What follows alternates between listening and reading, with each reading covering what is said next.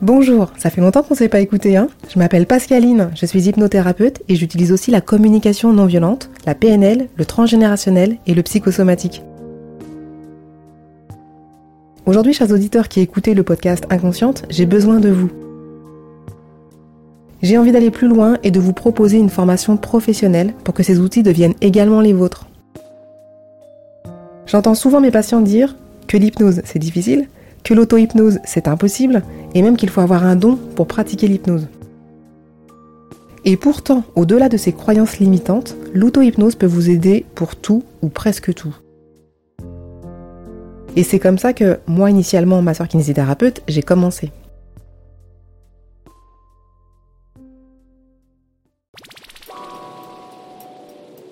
Quel que soit votre domaine d'activité, vos réponses vont me permettre de créer une formation sur mesure qui solutionne votre problème numéro 1.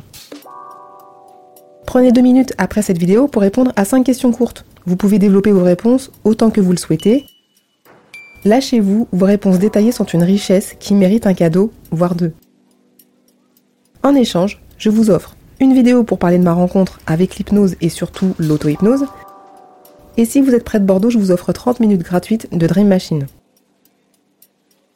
C'est une machine qui vous permet d'entrer très facilement en état d'hypnose grâce au balai de lumière de ses 21 LED.